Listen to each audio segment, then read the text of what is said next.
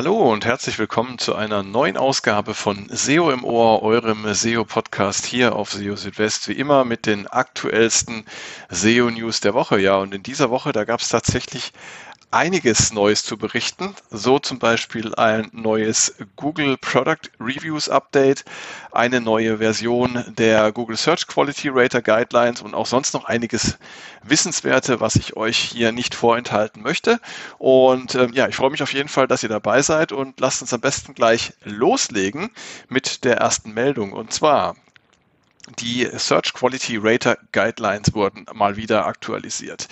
Ähm, ja, dabei handelt es sich um ein äh, Dokument, das ähm, Google den ja, Qualitätsprüferinnen und Qualitätsprüfern gibt und die äh, verwenden das dann, um die ähm, Suchergebnisse zu bewerten. Da werden dann Vergleichstests gemacht, zum Beispiel wenn äh, Algorithmen oder Updates von Algorithmen getestet werden und ähm, so kann Google dann erkennen, ob ähm, geplante Updates für Algorithmen dann in die richtige Richtung gehen oder eben nicht. Die äh, Search Quality Rater Guidelines haben keine direkte Auswirkung auf die Suchergebnisse. Die werden also praktisch nur als Feedback verwendet dann oder als Grundlage für Feedback, um äh, diese Tests durchzuführen. Und ja, was da drin steht, das ist aber schon relativ interessant eben auch für uns hier draußen, die wir Websites betreiben, weil wir dann schon erkennen können, was sich denn Google unter einer guten Website auch oder unter guter Qualität einer Website vorstellt, denn es sind ja letztendlich die Websites auf den Suchergebnisseiten, die dann auch die Qualität der Suchergebnisse ausmachen. Das letzte Mal hatte Google die Search Quality Rater Guidelines im Oktober des letzten Jahres, also 2021, aktualisiert. Und nun gibt es wieder ein Update, das man auch herunterladen kann. Den Link habe ich euch auch ähm, in dem entsprechenden Beitrag auf SEO Südwest hinterlegt. Und ja, ich habe euch mal die wichtigsten Änderungen aus dem Dokument zusammengefasst. Ähm, Zunächst einmal gab es einige Sprachanpassungen und ähm, ja, die hat Google dann nochmal an einer bestimmten Stelle zusammengefasst. Äh, interessant ist aber, dass es Präzisierungen gab für sogenannte YMYL-Websites. Ähm, YMYL, das sind ähm, die besonders wichtigen Branchen aus Google-Sicht, die äh, besondere Qualität erforderlich machen, wie zum Beispiel Finanzen, Medizin und so weiter. Und ähm, hier wurde nochmal auf Themen fokussiert, die ein besonders hohes Niveau an Genauigkeit ähm, erfordern, um größere Schaden äh, Schäden vorzubeugen. Das ähm, Ganze wurde dann noch angereichert um eine neue Tabelle mit Beispielen und es wurden auch noch bestehende Beispiele aktualisiert. Dann gibt es einige Klarstellungen für Abschnitte zu Seiten mit niedriger oder niedrigster Qualität.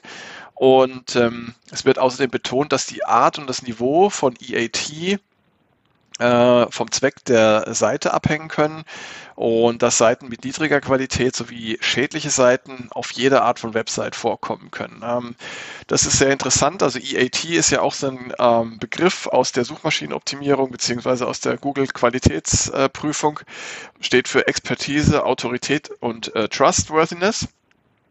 Und ähm, damit wird eben ausgedrückt, wie, ja, wie hochwertig, wie vertrauenswürdig, ähm, wie gut einfach äh, die Inhalte von Websites sind. Und das eben spielt besonders in diesen YMYL-Branchen eine Rolle.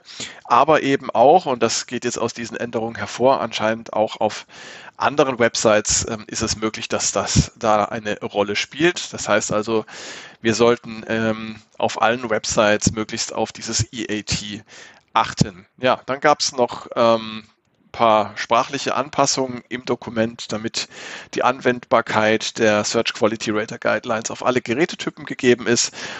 Und auch noch äh, kleine Änderungen wie aktualisierte Screenshots, Wegfall äh, oder Updates von nicht mehr aktuellen Beispielen und Konzepten und auch das Entfernen der User Location etc.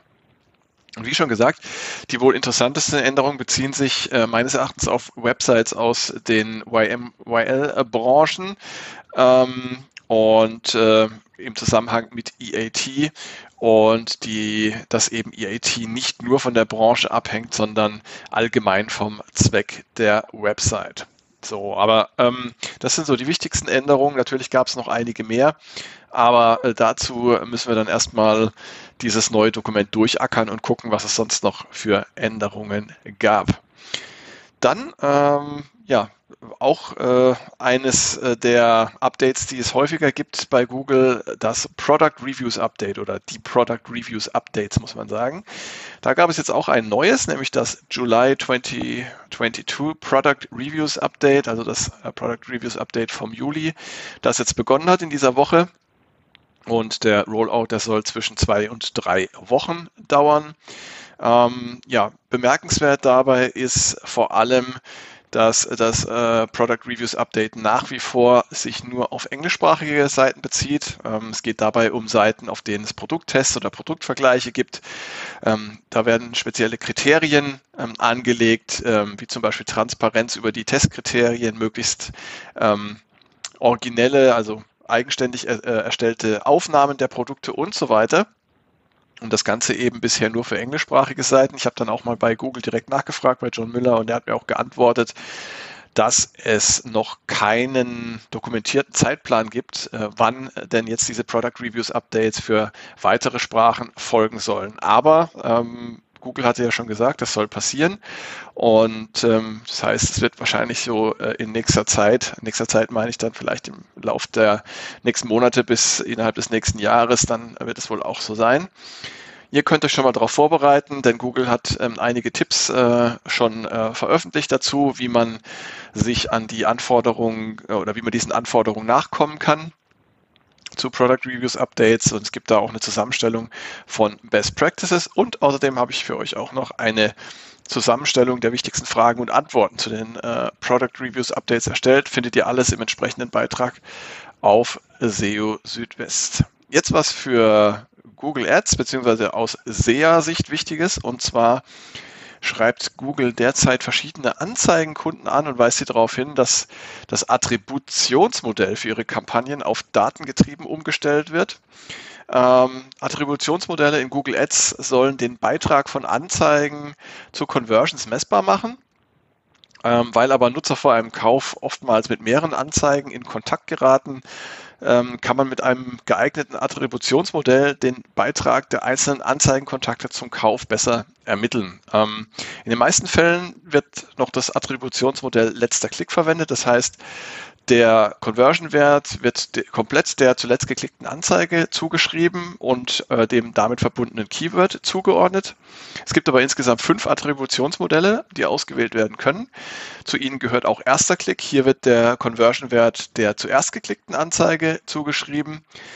Das äh, lineare Attributionsmodell verteilt dagegen den Wert gleichmäßig auf alle geklickten Anzeigen und dann eben das datengetriebene Attributionsmodell, das mit Hilfe von äh, maschinellem Lernen äh, funktioniert. Und hier wird der Wert äh, des, der Conversion gemäß der bisherigen Daten auf die einzelnen besuchten oder äh, geklickten Anzeigen verteilt. Und im September des letzten Jahres hatte Google erklärt, dass das datengetriebene Attributionsmodell zum Standard werden soll. Ja, und dazu passend schreibt Google jetzt eben aktuell verschiedene Anzeigenkunden an und teilt ihnen mit, dass ihre Konten automatisch auf das datengetriebene Attributionsmodell umgestellt werden und die halten eine E-Mail.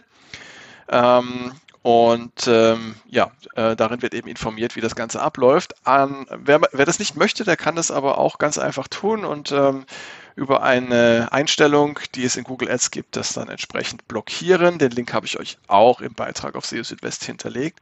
Ähm, man muss aber feststellen, insgesamt passt das Ganze in äh, die Strategie Googles, die Automatisierung von Anzeigen voranzutreiben und immer weniger, weniger manuelle Einstellungen zu ermöglichen. Ähm, da gibt es auch verschiedene Beispiele aus der Vergangenheit, wie zum Beispiel die Performance Max Kampagnen oder die Einschränkung beim Matching von Keywords in äh, Google Ads. Jetzt habe ich was Interessantes noch für all diejenigen, für die Google Discover ein Thema ist. Also Google Discover beziehungsweise der Google Discover Feed ähm, ist ja auch eine ja, äh, wichtige Traffic-Quelle für viele Websites und die kann die Anzahl der Besuche äh, aus der Suche teilweise deutlich übersteigen. Ähm, Allerdings sollte man sich auch nicht äh, auf Google Discover als Traffic-Quelle verlassen, denn äh, so schnell wie die Klicks da kommen, können sie auch schon wieder weg sein. Ähm, und es gibt Websites, bei denen haben sie Inhalte anscheinend besonders schwer in Google Discover zu erscheinen. Und dazu gehören offenbar auch Inhalte, die eine Altersprüfung erfordern. Das hat jetzt äh, Danny Sullivan von Google per Twitter erklärt. Und ähm, Ja, interessant ist, dass es sich in dem konkreten Fall um eine Website gehandelt hat, die in Google News erscheint. Also dort scheint die Altersprüfung kein Problem zu sein, bei Google Discover aber anscheinend schon. Ähm, ja, bei bestimmten Arten von Inhalten kann Google äh, sogar manuelle Maßnahmen auch für Google Discover verhängen. Und das kann zum Beispiel bei nicht jugendfreien Inhalten passieren, etwa dann, äh, wenn Menschen nackt gezeigt werden. Ja, und äh, dann noch etwas Interessantes, äh, was die Page Experience und die Core Web Vitals angeht. Ganz neu aktuell hat Google die Dokumentation zur Behandlung der Core Web Vitals von Seiten äh, mit No-Index ähm, angepasst. Und äh, diese nehmen jetzt keinen Einfluss mehr auf die Page Experience. Äh, bisher war es so, dass Seiten mit No-Index äh, tatsächlich in die Bewertung der Core Web Vitals und damit ähm, auf die Rankings ähm, Einfluss nehmen konnten. Ähm, auch ohne indexiert worden zu sein. Und zwar äh, funktioniert es so, dass ähm, diese Nutzerdaten, die den Core Web Vitals ähm, äh, die für die Core Web Vitals verwendet werden, die landen in diesem Chrome User Experience Report. Und ähm, da können natürlich auch oder konnten bisher zumindest auch ähm, Seiten landen, die mit No-Index gekennzeichnet waren. Zwar wurden diese Seiten dann für die Suche nicht direkt bewertet, aber ähm, sie konnten eben über diese Gesamtpool der Daten aus dem Chrome User Experience Report Einfluss auf das äh, auf die äh, Leistung der gesamten Website nehmen. Und das kann dann äh, zum Tragen kommen, wenn es für eine einzelne Seite nicht genügend Daten vorliegen. Ähm, zu den ähm, Core Web Vitals, denn dann verwendet Google unter Umständen eben äh, die Bewertung der gesamten Website oder Origin, wie es heißt. Und ja, auf diesem Weg konnten eben No-Index-Seiten da einfließen. Das ist jetzt aber nicht oder nicht mehr möglich, denn auf der Seite zur Verwendung der äh, Chrome, des Chrome User Experience Reports ähm, gibt es jetzt einen Hinweis, der Seiten mit No-Index explizit ausschließt. Ähm, das betrifft sowohl einen No-Index im Meta-Robots-Tag als auch im HTTP-Header per X-Robots-Tag. Und ausgeschlossen sind auch Seiten, die einen anderen HTTP-Status als 200 zurückliefern, äh, bei Redirects dann die letzte Seite am Ende der Redirects. Ja, ähm, Unklar ist, ob Seiten weiterhin in die Berechnung eingezogen äh, werden können, die für den Googlebot nicht erreichbar sind, äh, zum Beispiel Seiten, die sich hinter einem Login verbergen. Ähm, auf der Seite zur Verwendung der, des Chrome User Experience Reports schreibt Google, dass eine Seite öffentlich verfügbar sein muss, um einbezogen zu werden. Das würde dann eben ähm, gegen die Verwendung von äh, per Login geschützten äh, Seiten in die Daten sprechen. Ja, und damit sind wir auch schon wieder am Ende dieser Ausgabe von SEO im Ohr. Ich freue mich sehr, dass ihr wieder eingeschaltet habt und ähm, ja, ich möchte euch auch an dieser Stelle wie immer darauf hinweisen, wenn ihr Fragen ähm, habt, äh, Kritik äußern wollt ähm, oder auch sonstiges Feedback mir geben wollt, dann meldet euch gerne, schreibt mir gerne E-Mail an info@seo-südwest.de oder kontaktiert mich über die verschiedenen sozialen Medien, über die ich erreichbar bin. Äh, findet ihr alles auf SEO Südwest. Und äh, ja, ansonsten bleibt mir nicht viel mehr, als euch ein schönes Wochenende zu wünschen, falls ihr das jetzt noch äh, am oder vor dem Wochenende hört, beziehungsweise einen guten Wochenstart, eine gute Woche. Und ja, in äh, einer Woche gibt es dann für euch wieder eine neue Ausgabe von SEO im Ohr. Da würde ich mich auch wieder sehr freuen, wenn ihr dabei seid. Und in der Zwischenzeit versorge ich euch auch auf SEO Südwest äh, mit den aktuellsten SEO News täglich. Ja, das soll es dann auch gewesen sein. Bis dahin erstmal macht's gut. Ciao, ciao. Euer Christian.